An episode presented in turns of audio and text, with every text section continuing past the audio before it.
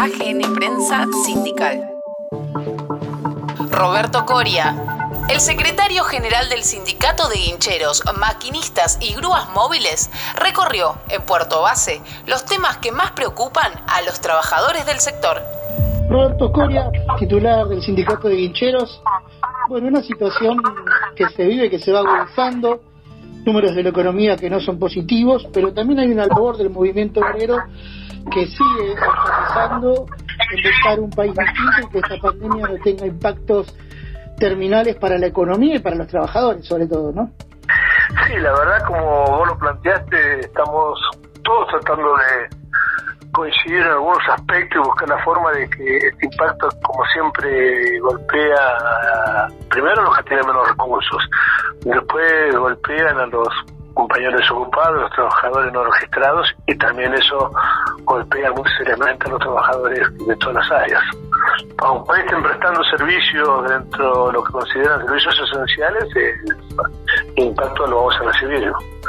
En una sociedad que no se realiza, nadie se puede sentir realizado. Hubo en estos días un comunicado importante de la Confederación, de la Confederación Argentina de Trabajadores de Transporte, de la cual sos parte también. Eh, ¿cómo, ¿Cómo viste ese comunicado donde se advierte que hay ganadores, perdedores y cómodos en esta situación?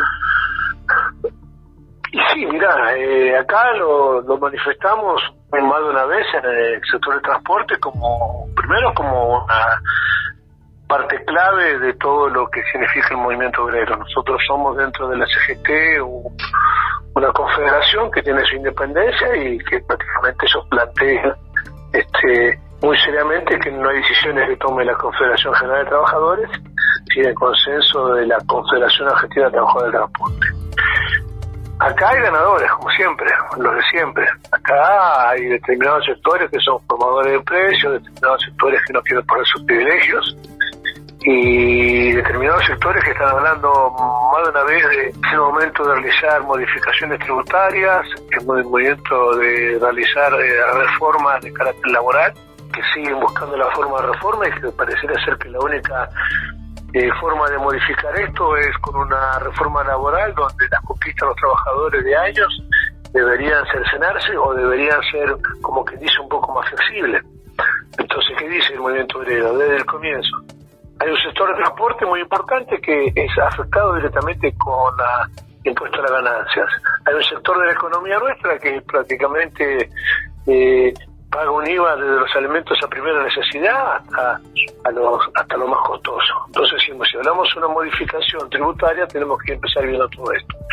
Y hay un proyecto de ley que justamente se aplicaría a las riquezas, a las personas que manejan las riquezas mayores de este país, prácticamente eh, duermen el sueño de los justos. ¿eh? porque pareciera ser que nunca hay consenso, nunca hay títulos, como escuché alegremente algunos periodistas del establishment, y dice, ¿y con eso vamos a modificar? Y sí, es, es, es, una, es una suma más.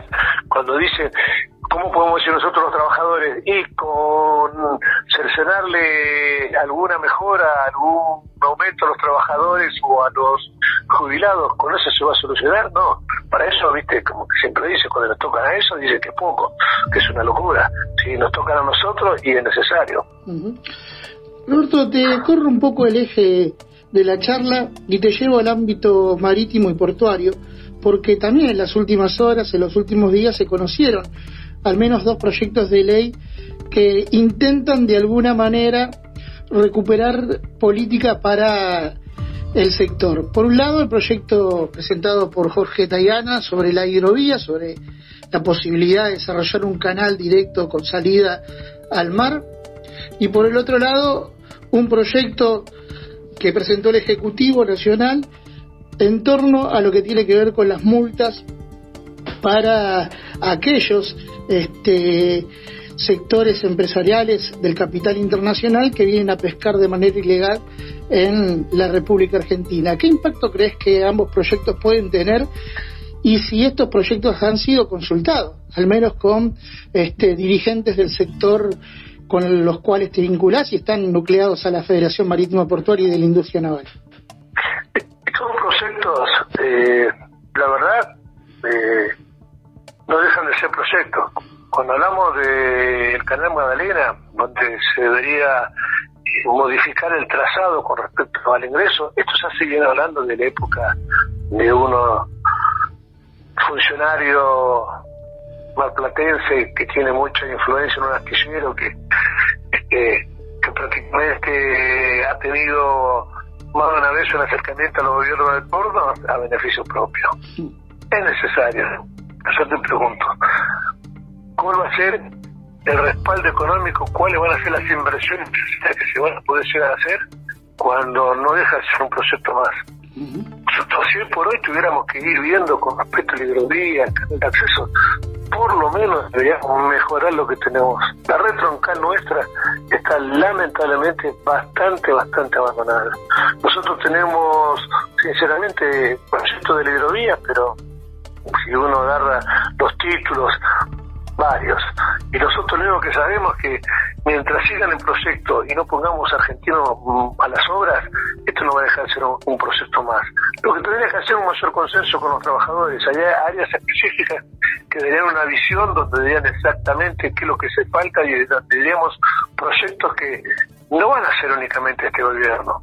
Evidentemente tiene que ser proyectos que alcancen el futuro gobierno evidentemente vamos a luchar para que siga siendo dentro de un gobierno de carácter popular como el que tenemos nosotros. Pero esto, sinceramente, con todas las urgencias, con todas las necesidades que necesita el canal troncal, es, es un proyecto más.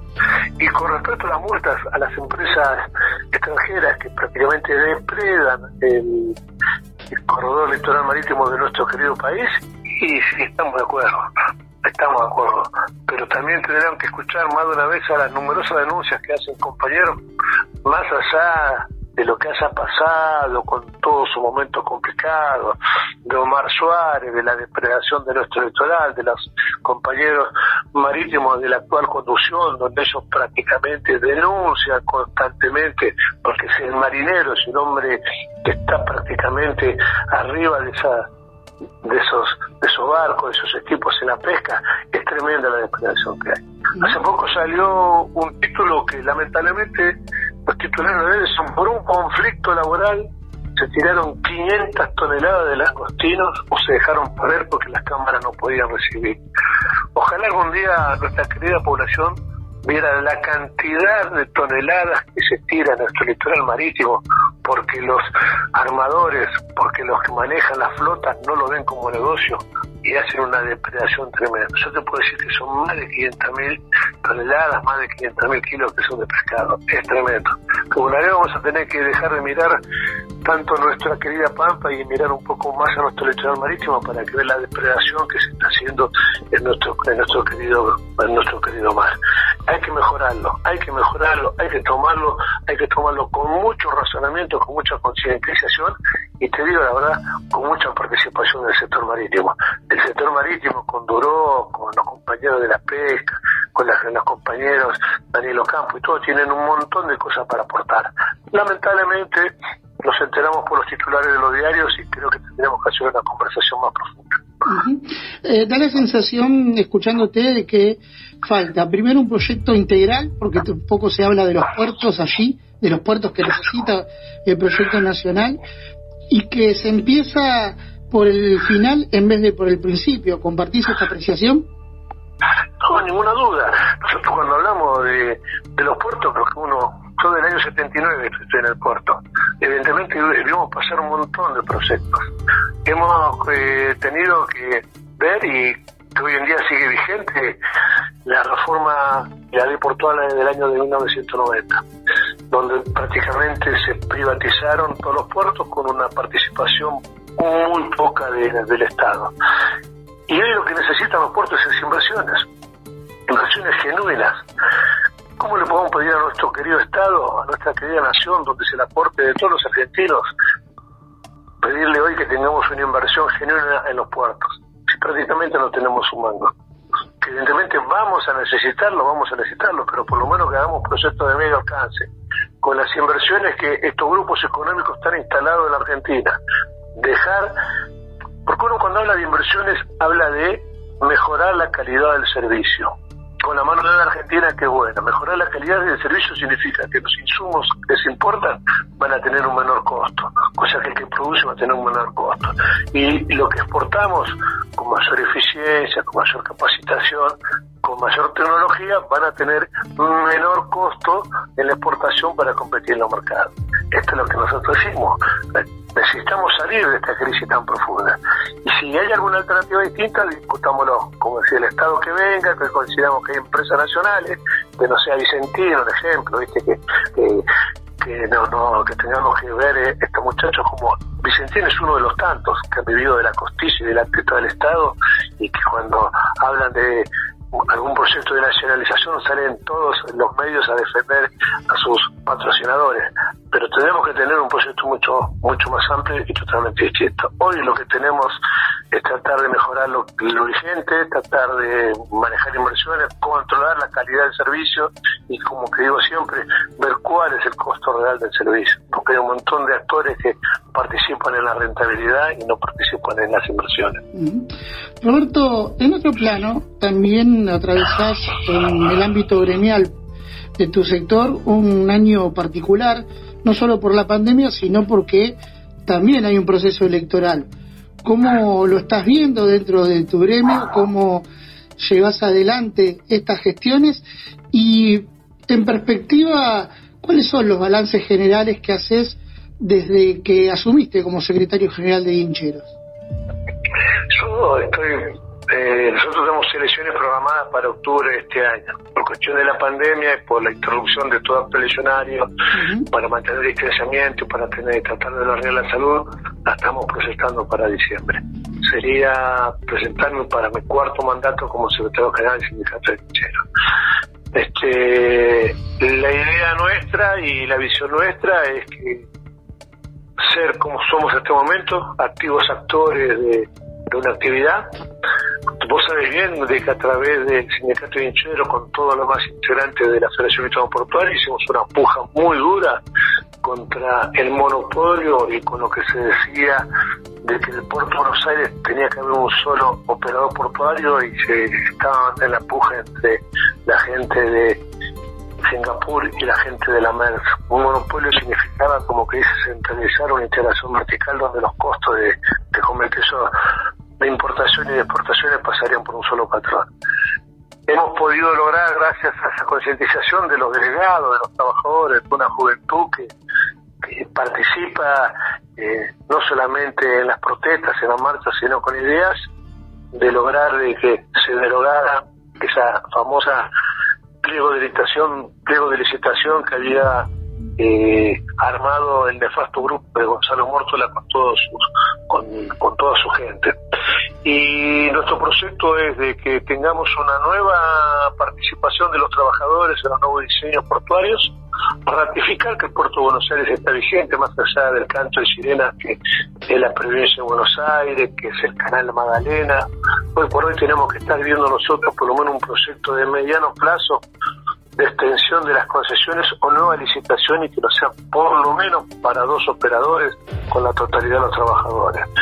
Y este es un proyecto que nosotros tenemos prácticamente eh, apoyando a los trabajadores más allá del acto eleccionario.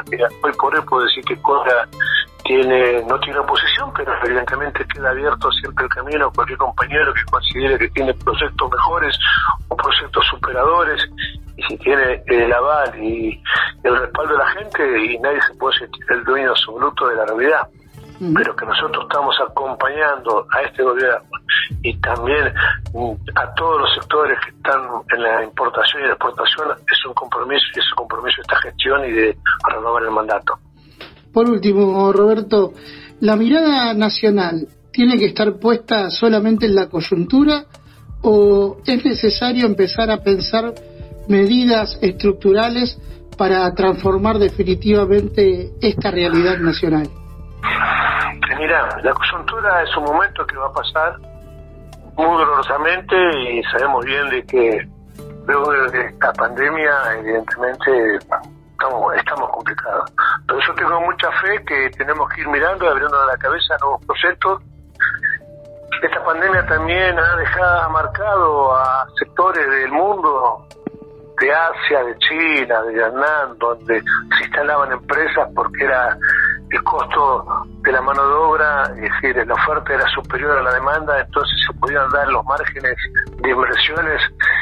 Eh, creo que va a haber una mirada distinta del gran capital y América Latina y Argentina va a tener una oportunidad como para poder elaborar y por lo menos tener un proceso de industrialización de nuestra economía. Siempre lo digo, desde el año 76 donde empezó la desindustrialización y la destrucción de la mano de la Argentina, no hemos podido salir de ese proyecto.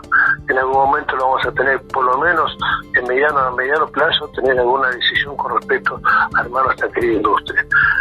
Tenemos todos los elementos, tenemos materia prima, tenemos tecnología, tenemos capacitación y tenemos algo que es importante que es la mano de obra argentino. Producciones de AGN Prensa Sindical podcast.